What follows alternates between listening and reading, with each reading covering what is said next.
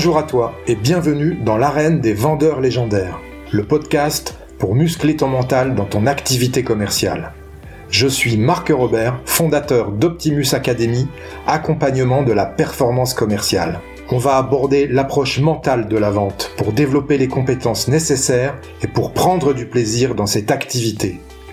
Comme dans le sport, ce sont tous les aspects psychologiques qu'il conviendra d'optimiser pour atteindre et maintenir l'état idéal de performance. Je t'invite à t'abonner, à partager et surtout à noter 5 sur 5 ce podcast pour le faire connaître à tous ceux qui veulent développer leur plein potentiel dans la vente. Tu peux aussi rejoindre la communauté Optimus Academy en t'inscrivant à la newsletter que tu recevras tous les jeudis dans ta boîte mail et où je te partagerai mes conseils pour faire de ton mental la forteresse de ta réussite commerciale. Si tu veux obtenir des résultats que tu n'as jamais eus, tu dois être prêt à faire des choses que tu n'as jamais faites. Tu es prêt? Alors c'est parti.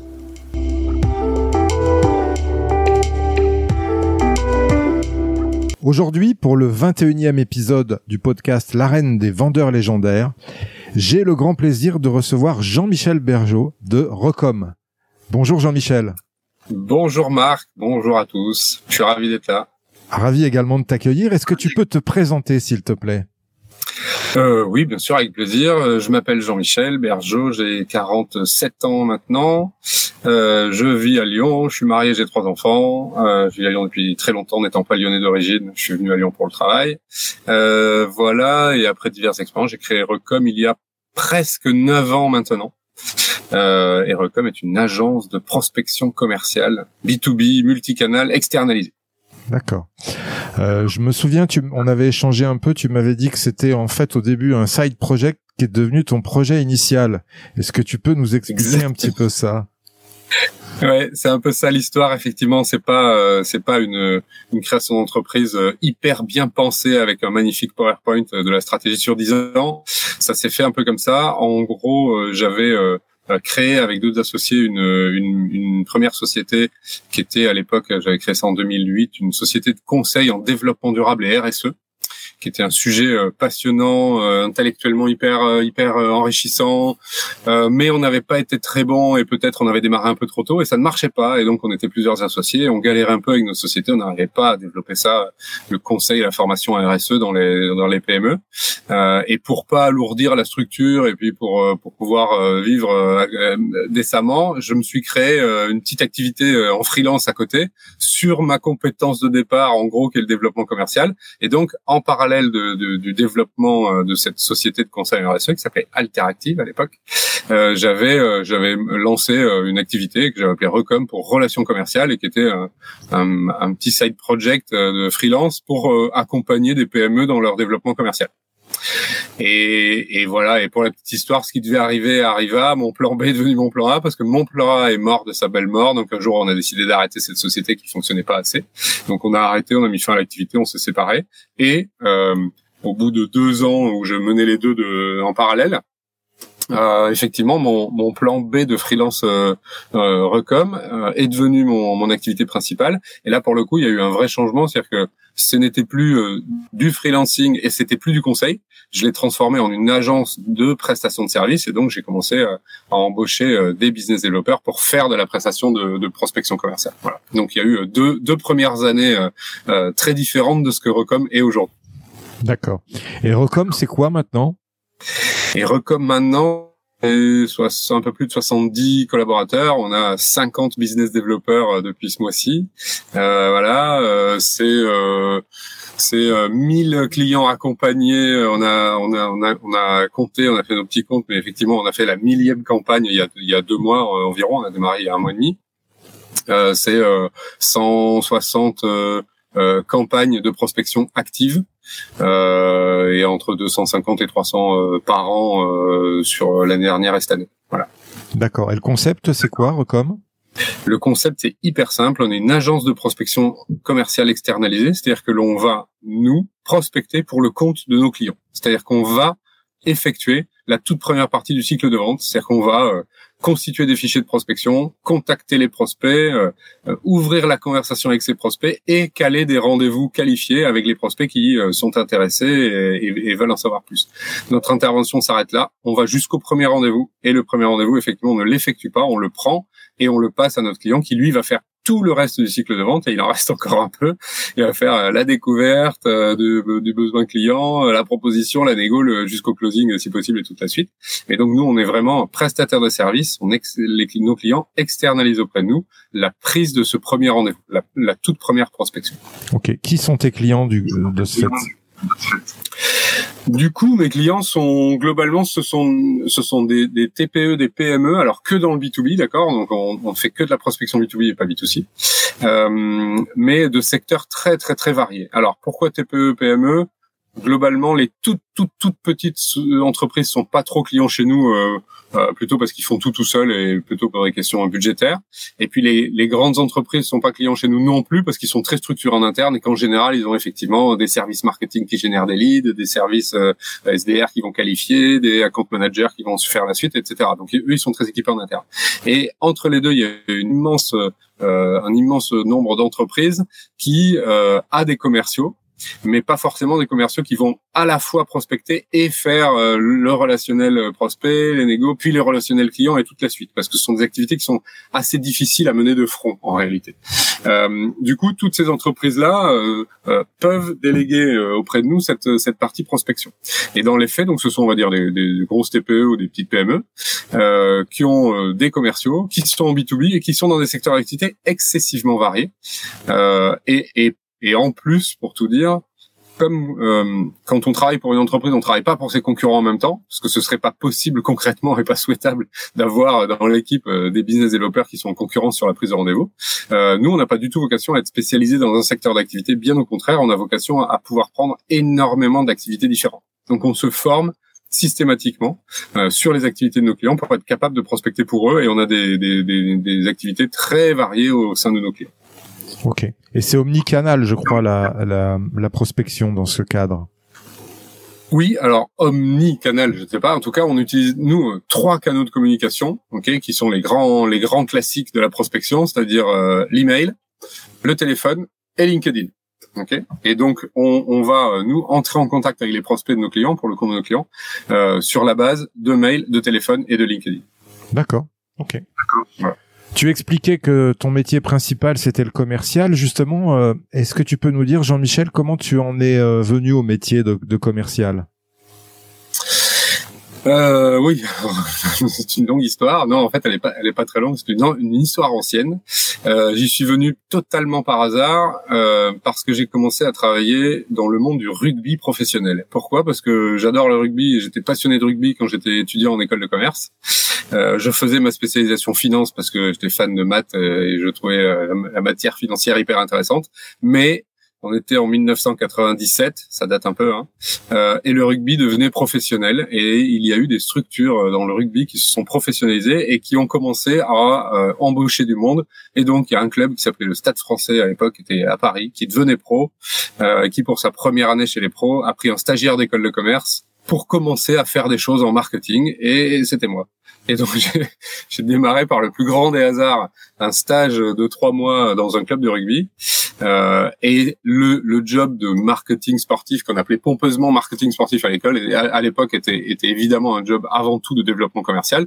L'idée était de trouver des sponsors pour augmenter les revenus du club, pour pouvoir payer des joueurs euh, et, euh, et, avoir les meilleurs, les meilleurs résultats possibles. C'était le tout début du professionnalisme dans le rugby.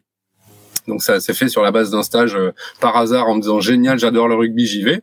Et en fait, j'ai passé beaucoup de temps parce qu'après ce stage, j'ai passé une année dans un groupe de marketing sportif qui s'appelait le groupe euh, Darmon, Jean-Claude Darmon à l'époque, qui est devenu Sport 5 après, qui était une régie publicitaire de clubs, notamment de foot, mais aussi de rugby, pour la Ligue nationale de rugby et la Fédération française de rugby. Puis après, j'ai bossé dans des clubs j'ai bossé euh, pour le club de Clermont, l'ASM, puis à Perpignan, puis au Loup Rugby à Lyon, d'où ma présence à Lyon. Et donc, pendant dix ans, j'ai bossé dans le rugby pro, mais pour faire du développement commercial dans le rugby pro. C'est-à-dire qu'on, mon, job était de euh, créer des produits et les commercialiser auprès des entreprises locales, souvent, euh, type euh, des, des, des, packs, vous savez, avec des, des, places de match, des panneaux de pub autour du stade, des panneaux sur euh, les, les, loges, les, les, emplacements sur les maillots, des choses comme ça. Donc c'était essentiellement du développement commercial. Et donc moi j'y suis venu par un secteur particulier, et puis après c'est devenu mon métier, mais c'était pas du tout euh, mon... encore une fois c'était pas un plan très préparé au départ. D'accord. C'est la passion du sport, du sport, du rugby, du rugby en l'occurrence, qui t'a amené à ça en mélangeant la vente et le, sport qui était ta passion. Exactement, exactement. C'est vraiment, c'est vraiment, j'y suis allé avant, avant tout pour la passion du sport et j'ai eu vraiment beaucoup de chance. Je m'en aperçois, je le mesure à tous les jours. La chance de pouvoir bosser dans un milieu euh, passion pendant pendant dix ans et un milieu en plus qui s'est énormément développé, énormément professionnalisé. C'est-à-dire que c'était le, c'était le démarrage et le, le, chiffre d'affaires sponsoring des clubs doublé tous les ans. Donc c'était vraiment euh, la construction de beaucoup de choses. C'était hyper intéressant. Euh, et donc effectivement, moi j'ai développé mes capacités commerciales au fur et à mesure du développement de ce métier dans ce dans ce secteur particulier. D'accord. Ok. Allez, on va démarrer l'interview du podcast. Dans le vif du sujet, tu sais que ce podcast parle du mental dans la vente principalement. Et justement, Jean-Michel, quelle est selon toi la qualité mentale principale d'un bon vendeur? Je pense que c'est la, la constance. Je trouve que c'est ce qu'il y a de plus difficile euh, et de plus essentiel pour un, pour le, le, le, développement commercial et pour un vendeur, c'est la constance. Euh, être bon une fois, euh, avoir la bonne énergie, la bonne écoute, etc. Ça arrive, mais l'être à chaque fois, ça, c'est très compliqué. C'est c'est ce qu'il y a de plus rare et de plus difficile. Donc, je dirais vraiment la constance. C'est vrai que je remarque souvent que les meilleurs vendeurs, en fait, sont ceux qui sont les plus constants, comme tu le signales, et justement parce qu'ils sont réguliers dans leur euh, nombre de ventes, dans leur nombre d'acquisitions, dans leur chiffre d'affaires. On peut leur faire confiance, on peut miser sur eux sur le long terme. C'est ça, exactement. Ok. Si tu devais résumer la vente en un verbe, quel serait-il?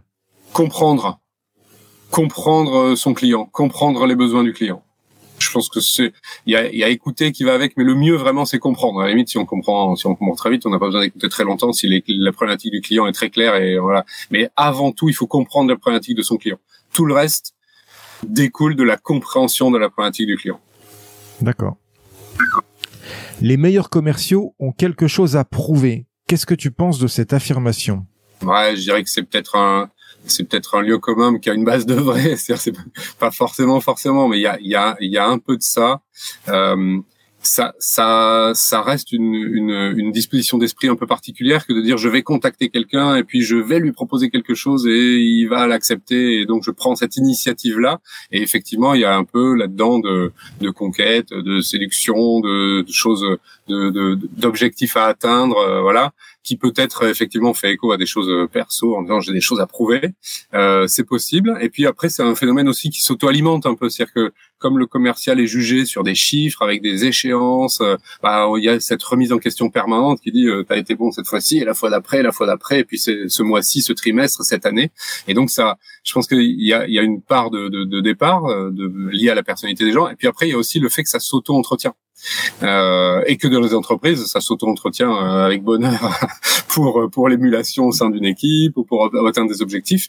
Et effectivement, euh, il y, a il y a ce côté compète et, et, se, et, se, prouver des choses. Oui, je pense qu'il y a une, une, vraie part de vrai là-dedans, même si ça peut, c'est pas le seul moteur. Et je pense pas que tous les commerciaux soient des gens euh, euh, séducteurs, égocentriques et, et, et dopés à l'objectif. Il n'y a pas que ça. Mais il y a un petit quelque chose comme ça, euh, malgré tout, euh, un peu partout. Ouais. Ok. Quelle est ta vision du métier commercial en 2022 Alors, le métier commercial, avant tout, euh, je trouve que c'est un métier qui qui correspond énormément aux aspirations actuelles des salariés d'entreprise. Moi, c'est ce qui me c'est ce qui me saute aux yeux avant tout, c'est dire c'est un métier dans lequel on a de l'autonomie, on a de la, des marges de manœuvre, euh, on a on, a de, la de la gratification euh, financière euh, euh, à portée de main. Euh, on a de la reconnaissance souvent dans l'entreprise de la part de ses pairs, et c'est des choses qui sont, me semble-t-il, assez recherchées. Le, le côté autonomie. reconnaissance, gratification, qui sont des choses qui sont assez demandées, recherchées par les salariés dans les entreprises aujourd'hui et, notamment les nouvelles générations. Donc avant tout, je trouve que c'est un métier qui correspond à ces aspirations-là. Okay Même si paradoxalement, je sais pas si on en parlera après, c'est pas toujours un métier qui a euh, une, une énorme cote de popularité euh, auprès des, euh, des 23, 27 ans, euh, et pas une énorme cote de popularité et pas une image grandiose auprès des jeunes diplômés, tous ce master 2. ça, ça, ça vient à mon avis d'autres phénomènes. Mais en tout cas, je trouve que ça correspond aux aspirations. Après, pour compléter, je dirais aussi que c'est un métier qui est de plus en plus technique euh, et qui est bien loin de l'image euh, qu'on a pu s'en faire euh, pendant pendant quelques années du commercial à l'ancienne parce qu'il demande de plus en plus de compétences et de compétences de plus en plus variées, euh, des compétences humaines, on disait, sur euh, l'écoute, la compréhension, la compréhension des enjeux d'un secteur, la compréhension des problématiques d'un client, euh, les, les, les, grands enjeux business et les, et les, tendances. Donc, il faut de la culture d'entreprise, il faut de la culture business, il faut vraiment s'intéresser, comprendre, faire de la veille, etc., pour avoir le, le, le cadre. Après, il faut vraiment, euh, je dirais, des, des, des, des compétences techniques euh, des compétences techniques sur des tas de sujets euh, web marketing, sur euh, générer des leads, les traiter, du, du, du, copywriting, des outils. Il y a énormément d'outils web marketing sur trouver de la data, traiter de la data, enrichir de la data, faire des séquences d'approche, personnaliser, trouver le bon juste milieu entre l'automatisation et la, et la personnalisation pour faire de l'efficacité tout en étant tout en étant avoir un temps de travail correct. il y a vraiment beaucoup de beaucoup de compétences techniques liées à ce métier de commercial. Euh, et puis après, il y a euh, tout cet aspect relationnel, dans le suivi dans le temps des prospects et des clients, où euh, où les commerciaux doivent être à chaque fois intéressants. Les les prospects ou les clients qui sont en face sont très alimentés d'informations, donc il faut être il faut être euh, bon dans la bonne information au bon moment, il faut être bon à l'oral dans sa présentation, il faut être bon à l'écrit dans ses prises de parole écrites. Donc je trouve que c'est concrètement un métier qui s'est énormément complexifié. Euh, parce qu'il demande à la fois énormément de qualités euh, humaines, de savoir-être et beaucoup de compétences très techniques euh, pour pouvoir euh, avoir vraiment les relations euh, pleines que l'on veut avoir avec des prospects, avec des clients. Ah, J'adore, ça donne envie. Et euh, du coup, tu, trouves pas, tu trouves pas que par rapport à ce que tu disais en préambule, la vision du métier commercial a évolué chez les jeunes C'est un métier qui attire un peu plus ou c'est toujours euh, ça bénéficie toujours d'une image qui est un peu terne comme ça? Alors oui, je, suis d'accord que ça évolue. En fait, euh, euh, moi j'ai connu plusieurs choses. effectivement, j'ai connu d'abord le côté le, le, métier commercial vraiment c'est celui que tu fais quand tu peux pas faire de la finance et du marketing euh, très clairement. Moi je, ça je l'ai vraiment je l'ai vraiment connu. Euh, du coup euh, c'est peut-être moi mon truc à prouver c'est peut-être ça c'est de dire mais oui le métier du commercial il est bien il faut pas le dénigrer parce que peut-être que moi j'ai j'ai un peu connu ça en disant ah tu es commercial c'est vraiment que tu pouvais pas faire autre chose. En revanche en ce moment euh, notamment dans l'univers des startups où, où, où les, les, les, business développeurs, les, les, les SDR, les account managers, etc. ont une importance centrale et capitale, le métier est vachement revalorisé. Vraiment, il est mis en avant, on leur, on leur donne la parole, on les fait parler. Euh, ils, ont des tas de choses hyper intéressantes à dire parce que le, effectivement le métier, je trouve, c'est beaucoup professionnalisé. C'est-à-dire, il est devenu très technique, très expert. Donc, on a des tas de gens qui ont des choses euh, euh, vraiment passionnantes à dire sur leur métier, sur le découpage, le séquençage, les expertises, les outils, la veille techno, etc. Et donc, le métier, c'est énormément euh, euh, c'est l'image de ce métier s'est bien améliorée récemment. Je dirais dans l'univers euh, avant tout dans l'univers startup. Ok, c'est les, les business développeurs des startups en mode SaaS qui sont les stars de leur boîte. Euh, Ceux-là, ils sont énormément euh, valorisés, bien évidemment. Ils restent quand même dans d'autres secteurs d'activité plus tradis. Euh, il reste aussi une part du métier commercial euh, qui est celui euh, qui va voir les clients, serrer les mains, qui va au restaurant à midi. Même si ça a quand même beaucoup changé et qu'on fait beaucoup plus de visio que de resto à midi. Excellent. Quels sont les fondamentaux du métier commercial pour toi, Jean-Michel? Alors les fondamentaux, euh, si je veux être logique avec ce que j'ai dit tout à l'heure sur la compréhension, c'est les fondamentaux, c'est la curiosité et l'envie de rencontrer les autres et de, de, de s'intéresser aux, autres, de s'intéresser aux clients. C'est vraiment cette curiosité. Je, le, le, moteur, ça doit être ça. C'est j'ai envie de rencontrer quelqu'un, de comprendre euh, son qui il est, ce qu'il fait, comment ce qui fonctionne, ce qui fonctionne pas, quelles sont ses problématiques et comment je peux euh, résoudre une de ces problématiques. Ça, je pense que c'est vraiment le l'état d'esprit fondamental pour un pour un commercial. Ok. Euh, encore une fois, si je fais le parallèle un peu caricatural, le commercial euh, à l'ancienne qui a des produits à vendre et qu'il faut placer ses produits, ça, franchement, je pense que c'est mort. Euh, mort, c'est mort, vraiment mort. Euh, mais celui qui s'intéresse, qui comprend, qui se pose des questions et qui vraiment a envie de comprendre les motivations et l'intérêt de son interlocuteur, Là, pour le coup, lui, il est dans la bonne démarche et lui, il va trouver euh, euh, des, des, nouvelles pistes, des nouveaux marchés, des nouveaux secteurs, des nouvelles personnes. Et, et, celui-là, il sera un excellent commercial parce que il aura euh, du résultat et sur la durée. Donc, c'est vraiment la, la, curiosité et l'envie de découvrir et de rencontrer des gens. D'accord. Quelles sont tes valeurs dans ton activité commerciale? Euh, Ça, c'est une, une, bonne question. Euh, je dirais alors je sais pas si c'est une valeur, mais la recherche de la satisfaction client, c'est pas une, c'est pas une valeur, mais il y a, une, il y a, il y a, il y a avant tout quelque chose qui est de l'ordre de dire, je suis là pour donner satisfaction à mon client, ok, qui va avec le fait de, de s'adapter à ses problématiques et de voilà, de se dire qu'est-ce qu'est-ce qui qu'est-ce qui lui va, qu'est-ce qui lui va pas, et avant tout de d'être d'être dans cette recherche de la satisfaction client. Euh, après, moi, il y a, il y a deux trois trucs en plus euh, qui sont peut-être plus précis pour nous, c'est la transparence. Nous, en tant que prestataire de service, euh, on accorde vraiment une, une, une, importance vraiment particulière à la transparence. Nos clients doivent savoir ce que l'on fait, qui on est, comment on le fait. Ils doivent être très très très rassurés sur ce que l'on fait. Ok, euh, ce qu'on fait c'est difficile, on réussit pas à tous les coups, on n'a aucun problème avec ça, mais l'important c'est d'être transparent. Donc la transparence c'est, hyper important. Après il y a une question d'honnêteté. Dans le commercial, je pense qu'il faut être très honnête et savoir se regarder en face et se remettre en question et de dire qu'est-ce que j'arrive à faire, qu'est-ce que j'arrive pas à faire, pourquoi. Et, euh, et c'est pas grave à condition qu'on se pose les questions et qu'on se remette en question et qu'on se dise les choses. Voilà. Euh, des gens qui sont en échec, nous dans l'équipe, on en a qui arrivent pas sur certaines campagnes parce que c'est difficile. Euh, tant qu'on est face à des gens qui euh, se regardent dans une glace, sont honnêtes, disent ce qu'ils arrivent à faire, ce qu'ils n'arrivent pas à faire, où sont leurs échecs, il n'y a pas de problème, on arrive toujours à trouver des solutions et à s'améliorer. Ok, même même doucement, même petit à petit, mais au moins on arrive à s'améliorer. Donc l'honnêteté et la remise en question, c'est, je pense, vraiment très très important pour moi. D'accord. Quelle est la discipline dans ton activité commerciale avec laquelle tu ne transiges jamais? C'est alors bah c'est justement une question d'organisation. C'est le séquençage de la journée. Je pense que, comme je disais, pour la constance, pour amener de la constance, il faut énormément organiser et séquencer. Moi, je suis, je, suis vraiment un, malade de ça, peut-être un peu trop, mais je pense que on, on arrive à faire avec euh, qualité et constance une activité que l'on séquence bien et que l'on découpe bien. C'est-à-dire que dans l'organisation de, de, de, la journée, je pense que le truc qu'il faut faire, c'est que les business développeurs de Suricom, c'est qu'ils aient une idée précise de ce que va être leur journée et de comment elle va être organisée. En un, je vais euh, traiter mes demandes en 30 ans. Deux, je vais euh, prendre mon pipe à l'envers et traiter mes 12 plus chauds. Ensuite, je vais envoyer un micro-emailing à mes 30 que j'ai pas rappelé la semaine dernière. Ensuite, je fais ça. Et c'est vraiment de la discipline. Euh, pour le coup, la, la réponse c'est dans la question, c'est la discipline euh, et l'organisation presque militaire euh, d'une journée commerciale où là, pour le coup, on doit vraiment euh, ne pas lâcher cette organisation et cette discipline pour pouvoir être très à l'écoute à chaque fois qu'on a l'occasion d'être à l'écoute avec un client. Okay Mais que l'organisation de la journée, elle, soit très très processée.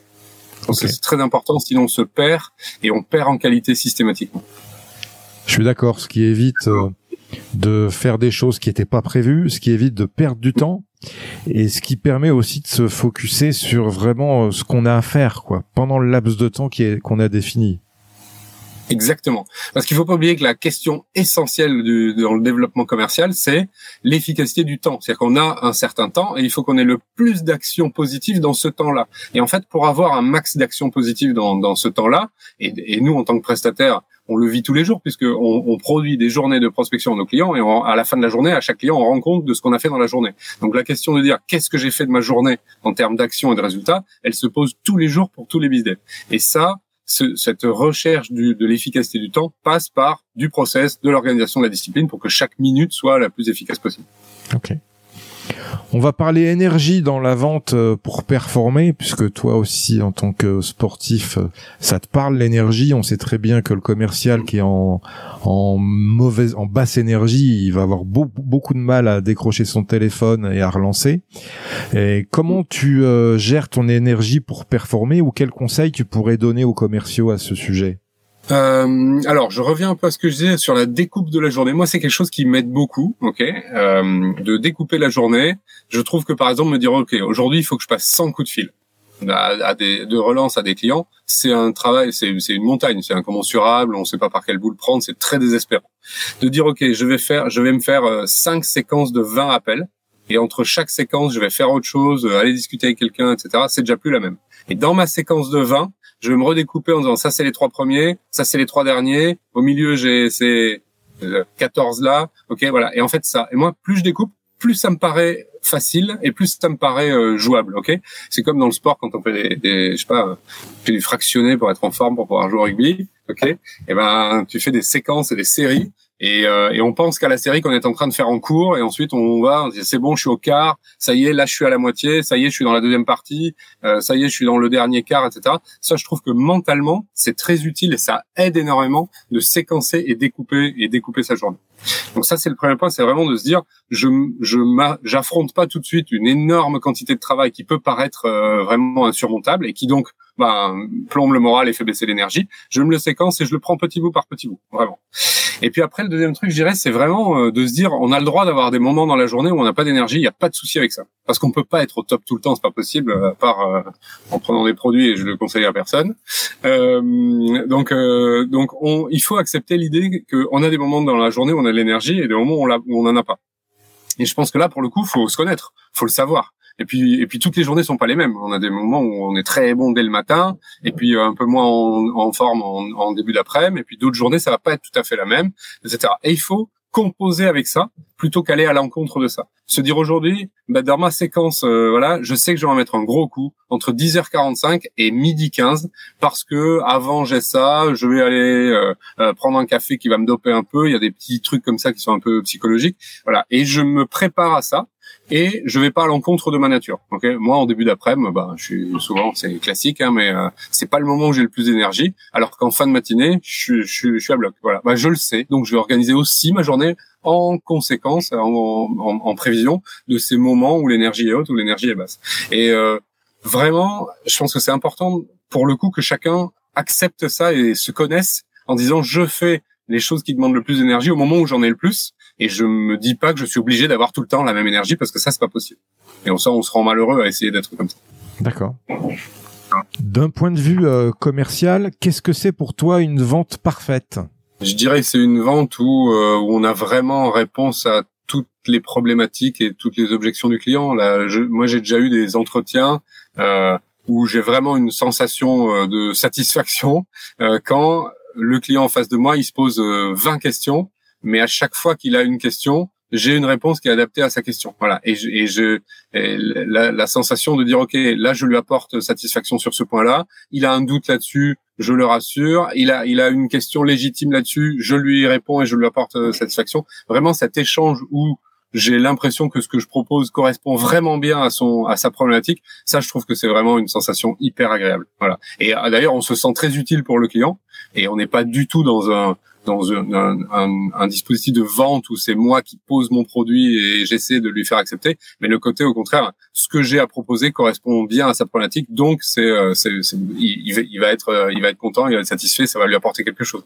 Et ce côté, euh, cet, cet enchaînement de, de réponses satisfaisantes à des questions légitimes, je trouve qu'il n'y a rien de mieux. Ok. Ça veut dire qu'à la fin, il a plus de, il a plus de questions au final. Je dirais, il a plus de doutes, des questions. Euh, il peut y en avoir plein. Hein. Il peut y avoir des questions techniques, des questions organisationnelles, etc. Mais de doutes sur le, plus de doutes sur le fait que ce qu'on va lui apporter corresponde à son besoin. Ouais, ça c'est le côté. Si, si ta question était bien la vente parfaite, c'est cette sensation-là de dire ok, euh, en fait ce que je lui propose correspond hyper bien à son besoin et je pense qu'il a il a tout à fait raison de d'acheter mon produit ou ma prestation. Ça je trouve que c'est le ça c'est le top. Je comprends. C'est ça. On va parler inspiration. D'ailleurs, une fois, oui. permettre Pardon, on, m'avait dit euh, parce que moi j'essayais toujours de de préparer au maximum et de dire est-ce que ma prestation de service elle correspond vraiment aux besoins de mon client, ok? Et quelqu'un m'avait dit mais toi t'es un mauvais commercial parce que tu veux avoir le produit parfait pour pouvoir le vendre et donc sous-entendu un bon commercial il arrive à vendre un produit qui est pas parfait et qui qui correspond pas tout à fait aux besoins du client. Et cette phrase elle m'a marqué parce qu'elle m'avait elle m'avait vraiment heurté en disant mais non c'est pas ça. Le bon commercial, c'est avant tout celui qui s'est posé les bonnes questions avant, qui a compris le besoin de son client et qui justement propose quelque chose qui est adapté, pas qui va réussir à coller quelque chose qui est inadapté. Alors Certes, il y en a qui voient ça, le côté la performance d'avoir réussi à vendre quelque chose qui n'était pas adapté. Moi, vraiment, c'est quelque chose que je, je et c'est pas, c'est pas pour me dédonner, je le, je le vis pas du tout comme ça. Et donc le, le, côté euh, perfection, c'est quand le produit qu'on propose match parfaitement à la problématique d'en face. Et je trouve que cette sensation-là est hyper agréable. Et encore une fois, pour rebondir par rapport à ça, si le produit matche pas parfaitement avec les attentes du client, euh, le client euh, peut être prévenu des choses qui vont pas fonctionner pour lui et il va l'accepter si tel est le cas. Exactement. On peut très bien effectivement arriver à vendre avec un produit qui matche pas totalement, mais qui matche mieux que les autres ou euh, ou avec lequel on est ok pour faire certains compromis, bien évidemment. Ok? Mais euh, j'ai répondu à ta question qui était la vente parfaite, celle où tout se déroule bien. Mais après, il y a plein de ventes qui sont évidemment imparfaites où la prestation que l'on va proposer va correspondre à 80 ou 90% à la problématique de notre client et donc il l'accepte. Mais ça a été transparent et il sait ce qui va pas tout à fait lui aller peut-être et il en a conscience et il l'accepte. Voilà. D'accord. Parce que peut-être que les autres étaient matchés qu'à 60 ou 70%, ou, ou, on a réussi à faire un espèce de compromis, à s'adapter un peu, etc. Voilà, ça c'est tout à fait acceptable et satisfaisant. Ok. On va parler inspiration dans le métier commercial. Est-ce que tu as des personnes qui t'ont inspiré dans ton parcours commercial? Ça, c'est une bonne question. Alors, il y a, y a euh, bon, j'ai pas en tête un mentor particulier. En revanche, il y a, y a une personne avec qui j'ai travaillé avec qui j'ai la chance de travailler dans un des clubs de rugby dans lequel j'ai bossé, où moi j'étais euh, directeur marketing commercial avec un joli titre, et j'avais un, un, un, de mes collaborateurs qui était vraiment commercial du club. Ok, donc celui qui était là pour vendre euh, vendre des prestats de sponsoring et signer des contrats, et qui est euh, le mec le plus passionné, le plus à l'écoute et le plus empathique qui m'ait été donné de rencontrer, et qui est en, en termes de résultats un commercial tout à fait exceptionnel, euh, euh parce que il a une, une voilà, une curiosité, une envie de rencontrer les autres et une, une empathie naturelle qui était à, à un niveau inégalé. Euh, voilà, il avait les, les, les, les, défauts de ses qualités, il était bordélique à souhait, incapable de remplir un CRM et tout, vraiment la caricature. Mais euh, il, euh, il développait une relation avec ses prospects et ses clients que je n'ai euh, jamais vu par ailleurs, euh, par euh, simplement son envie de rencontrer l'autre, d'échanger avec l'autre, voilà, et de voir ce qui se passe. Voilà. Et quelqu'un qui est capable de, voilà, de, de, de, de conclure des, des, des, des relations de, de, de commerciales euh, dans n'importe quelle situation, à n'importe quel jour, euh, heure du jour et de la nuit, euh, parce que son attitude provoquait ça en permanence. Voilà. Et c'était euh, bluffant. Quelqu'un que tu côtoies toujours, qui est toujours dans le milieu du rugby? Non, il a quitté le milieu du rugby. Il a bossé longtemps dans le milieu du rugby. Euh, S'il écoute les podcasts, euh, Rémi, euh, deux ans ensemble à l'USAP, il se reconnaîtra. Euh, il est dans le maintenant dans le monde de la food et il est toujours, euh, je pense, euh, très très bon dans sa, sa, capacité à faire du développement commercial. Ouais. D'accord. Quelle est la leçon, Jean-Michel, que tu as apprise dans ton parcours commercial et qui t'a fait le plus progresser? Eh ben, c'est peut-être la leçon que j'ai vécue avec euh, ma fameuse boîte précédente de conseil euh, RSE euh, développement durable, euh, qui dit que c'est toujours c'est le marché qui a toujours raison. C'est-à-dire qu'on avait eu beau réfléchir à ce qu'on avait envie de proposer, ce qu'on avait envie de proposer, qui était des modules de conseil et de formation, un RSE, développement durable, une autre façon de voir l'entreprise et tout, qui était, comme je l'ai dit, intellectuellement vraiment très intéressant, même humainement, c'était enrichissant, c'était un, un, sujet génial. Il n'empêche qu'il n'y avait pas de marché pour ça. Les entreprises n'étaient pas prêtes, n'avaient pas envie, n'avaient pas le besoin, ne ressentaient pas le besoin. Et donc, et donc tous les efforts du monde n'ont rien fait à l'affaire. Donc, la grosse leçon, c'est l'humilité face au marché.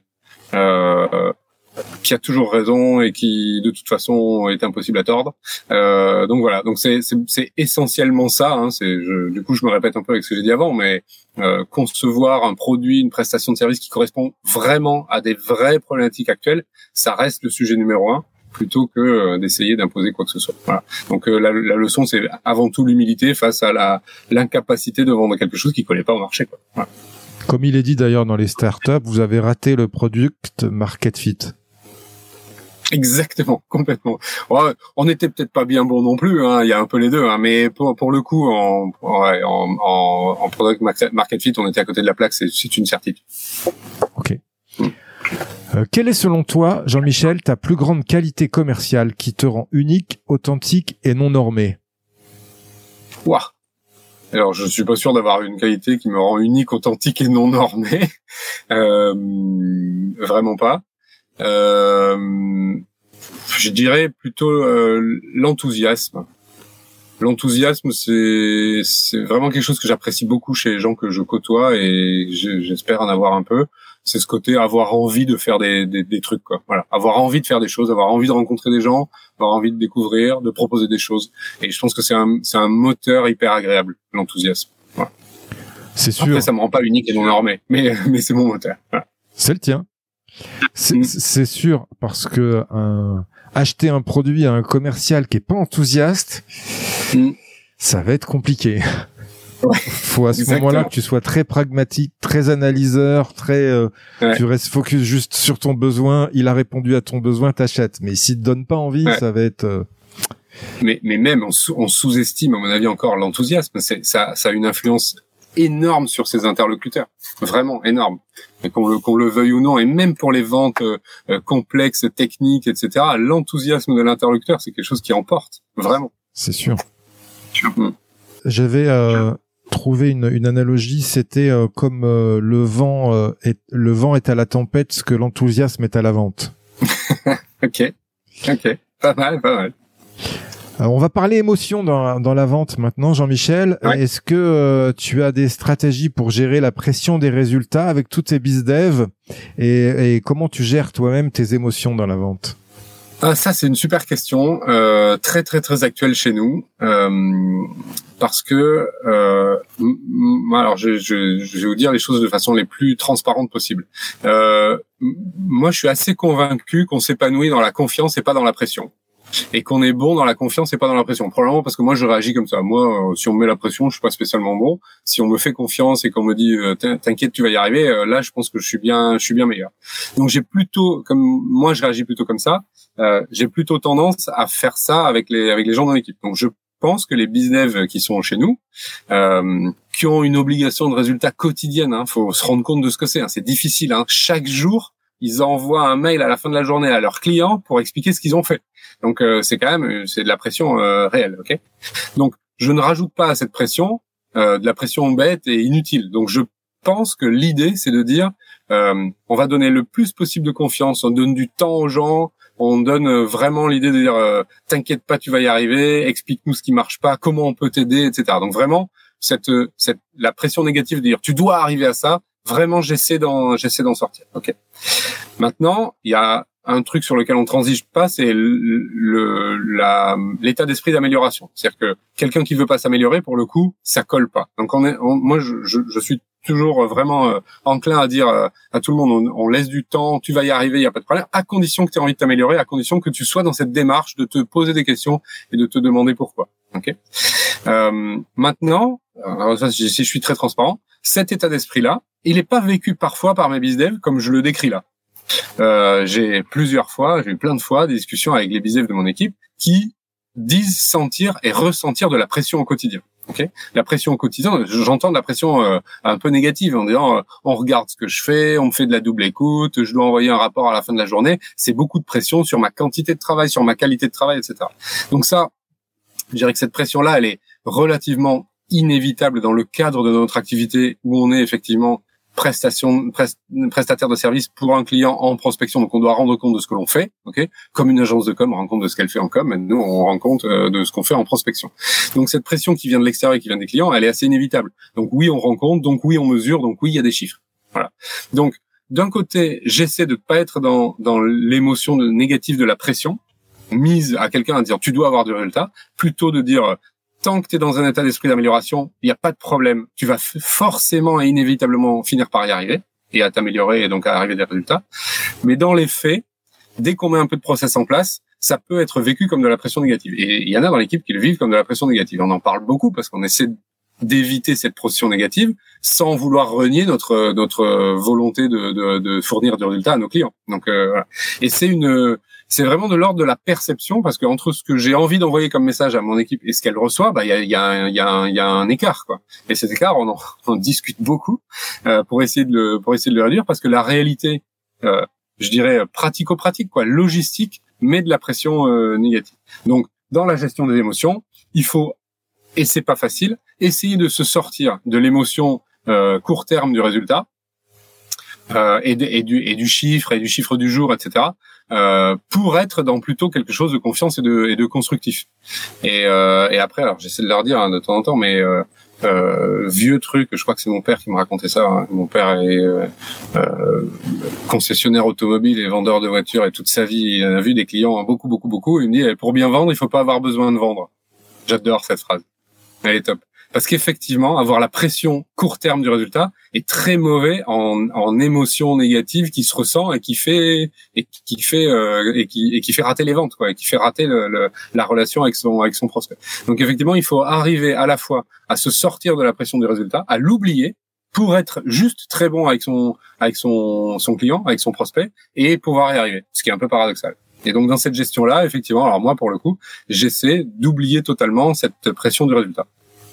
C'est pas toujours facile. Ok. C'est l'enjeu qui tue le jeu, c'est ça.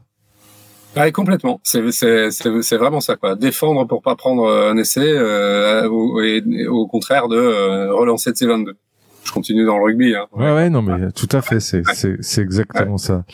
Quand tu as une pression terrible avant un match, en fait, euh, souvent euh, tu es possiblement euh, dans tes petits dans tes petits souliers, donc tu vas jouer petit, tu vas avoir la pression du résultat, tu vas et c'est mm. pareil pour le vendeur, quoi. C'est exactement pareil. Ouais, ouais. Tétanisé par l'enjeu, ça existe, ça ça arrive tous les jours. Ouais. C'est ça. C'est c'est le cas des tennisman français, je pense, euh, ces derniers ces dernières années. Bah, en vrai, ils ont gros, une grosse pression médiatique, tout le monde les regarde, avec le petit, la petite musique qui dit ah il va encore pas y arriver, les pauvres, ça va être un enfer, vraiment. Bah, en tous les cas, mentalement, il y a un problème parce que pourquoi des gars comme euh, Nadal et comme Djokovic, ils arrivent euh, dans des grandes échéances à se dépasser? Et pourquoi un tennisman mm. français qui est qui est censé mm. avoir tout, tout le bagage technique n'y arrive pas quand il est sous pression, quoi? Et le, et le tennis, notamment mentalement, c'est un, un, moment où tu peux craquer facilement, quoi. Parce que là, t'es tout seul pour le coup, t'as pas de coéquipier autour de ah toi. Ouais, pour le coup, le, le, sport individuel, mentalement, c'est bien plus dur que le sport collectif, sur lequel on peut se reposer sur les copains de temps en temps. Individuellement, c'est difficile. Ouais. Est-ce que tu as un mantra, Jean-Michel, une formulation positive qui tourne en boucle? Euh, non, pas réellement j'ai pas de j'ai pas de petit euh, leitmotiv. Alors il y, y, en a un, euh, on se moque beaucoup de moi parce que je le dis beaucoup aux clients, mais c'est c'est plus un peu technique sur notre métier qui est euh, la prospection, ça aime la précision. J'ai dit ça une fois et donc tout le monde se moque de moi dans la boîte, mais n'empêche que je le, je le redis pour expliquer à nos clients que euh, la préparation préalable, la segmentation, euh, le découpage des petites séquences mail très précises, etc., apporte une efficacité euh, inégalable et que donc il vaut mieux être très précis dans son approche, euh, son message et son argumentaire et donc peut faire plein de petites séries très précises plutôt que de vouloir envoyer le même message à tout le monde et de vendre le même produit à tout le monde. Donc euh, voilà, donc pour rigoler, ce sera la prospection, ça aime la précision, si c'est un peu spécifique à notre métier. C'est bien, donc t'as un mantra, c'est bien, je l'aime bien celui-ci.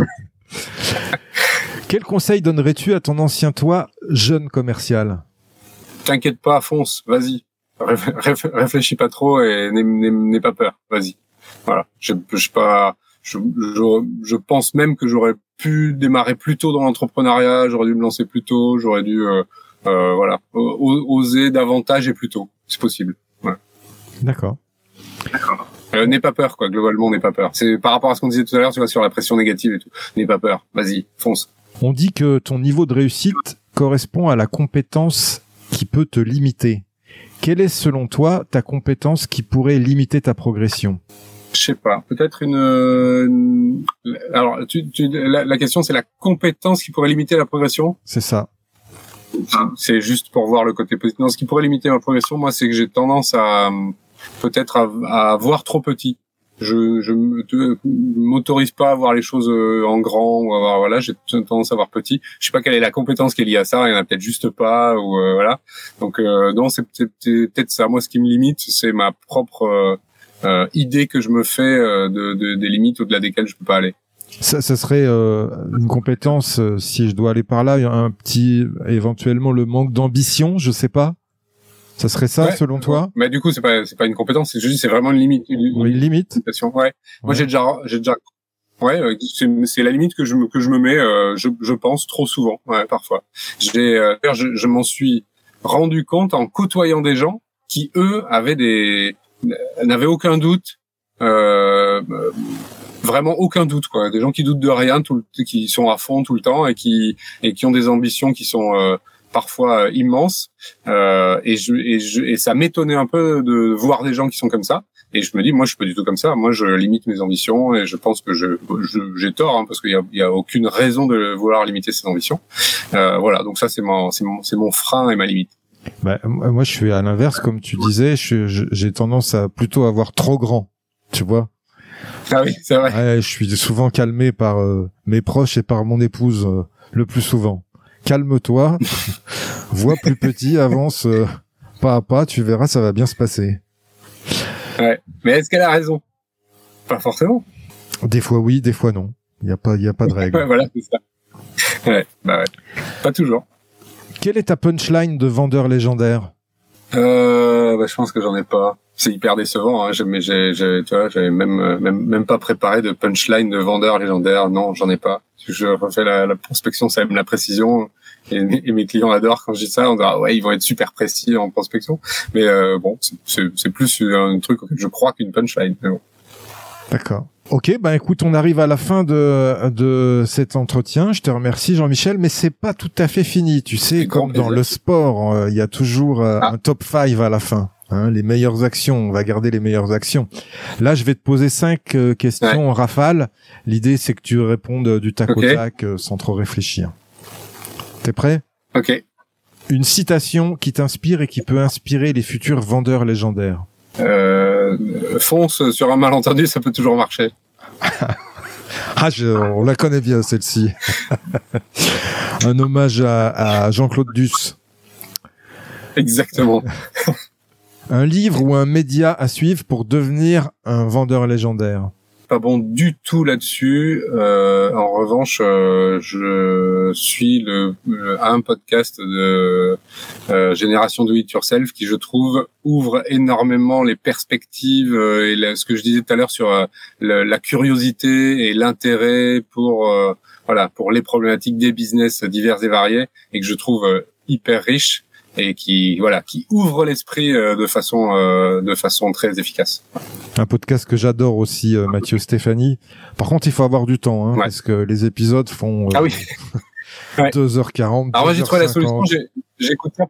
Ouais, c'est ça. J'écoute ça pendant que je fais du sport. Mais parfois, pour un podcast, il me faut trois séances. Ah c'est ça. un conseil pour rester au top de sa légende commerciale. Ouais, c'est organise-toi et, et pose-toi des questions. C'est beaucoup de réflexion et beaucoup d'organisation. Voilà. C'est ça qui permet d'être de rester euh, de rester performant et constant c'est s'organiser et se poser des questions. Et c'est voilà être une question à poser à son client et qui gagne à tous les coups. Euh, quel, quel est quel est le quel est le point de douleur aujourd'hui? De quoi vous avez besoin? Quel est le ouais, c'est quel est votre pain point aujourd'hui quoi voilà. Ben, c'est très général évidemment de dire ça. En gros c'est une c'est une question qui doit répondre qui doit permettre de répondre à cette question là une croyance limitante que tu as su briser les autres, ils font pas, pas aussi bien que moi. Ça, c'est dans le développement de mon entreprise. Pendant longtemps, je pensais que bah, je serais le seul à être, à être capable de vendre ma boîte, et de vendre notre prestation, et en fait, pas du tout. Pendant longtemps, je croyais que je serais le seul à pouvoir euh, recruter des collaborateurs, et en fait, pas du tout. Et donc, euh, c'est ce côté, euh, quand on crée une boîte toute petite comme moi au départ, on fait tout et on se dit ah, il faut que ce soit moi qui fasse. Et en fait, heureusement que j'ai vu que les autres faisaient mieux que moi euh, parce que sinon je serais pas allé bien loin. Euh, donc ça, je suis vraiment content d'avoir dépassé ce truc-là, qui est un espèce de réflexe personnel euh, idiot euh, reptilien de départ, de dire laisse, je vais le faire. Et ça, il faut vraiment arrêter avec ça. Ok.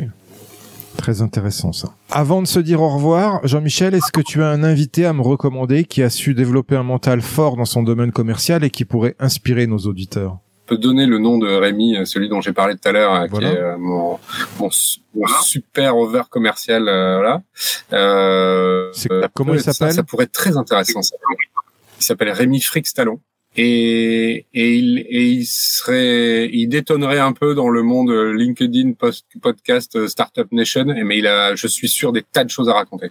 Où on peut te retrouver sur les réseaux, sur ton site internet? Est-ce que tu peux nous, nous dire ça un peu? C'est le moment de faire ta, ta promotion.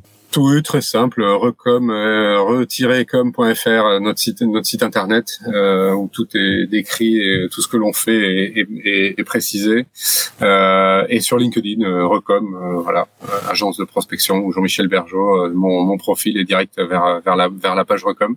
on communique pas mal sur la vie de l'entreprise et nos petites actualités. Et, et, sur notre site, il y a, y a tout ce que l'on fait, ce que l'on sait faire. On a un tas de cas clients. Si on veut comprendre un peu ce que l'on fait, euh, c'est assez simple. En, en, en, trois clics, on comprend très vite ce que l'on fait parce que ce que l'on fait est assez simple à comprendre, évidemment. Euh, et tout est très transparent, comme je disais tout à l'heure, et tout est expliqué sur notre site internet, euh, de la méthodo à la tarification. D'accord. Qu'est-ce que je peux te souhaiter enfin commercialement pour ton futur? Continuer à avoir plein de clients et d'être bon avec ces clients-là. Nous, c'est ce qui nous anime. Euh, voilà, nous, euh, on, on, aime avoir plein de nouveaux clients dans plein de secteurs différents, de découvrir plein de business et d'arriver à leur générer des rendez-vous euh, pour les aider à se développer. Voilà, c'est notre, c'est ce que l'on fait. On aime ça, on continue à le faire et on et on espère le faire de plus en plus. D'accord. Bon, super. Merci Jean-Michel. Je te souhaite une bonne journée. Merci Marc. Merci à toi. À très bientôt. Au revoir. Au revoir. Merci à toi, cher auditeur, d'avoir suivi l'épisode jusqu'au bout. J'espère qu'il t'a plu, que tu as appris des choses et surtout que tu vas pouvoir les implémenter dans ton activité pour améliorer tes résultats.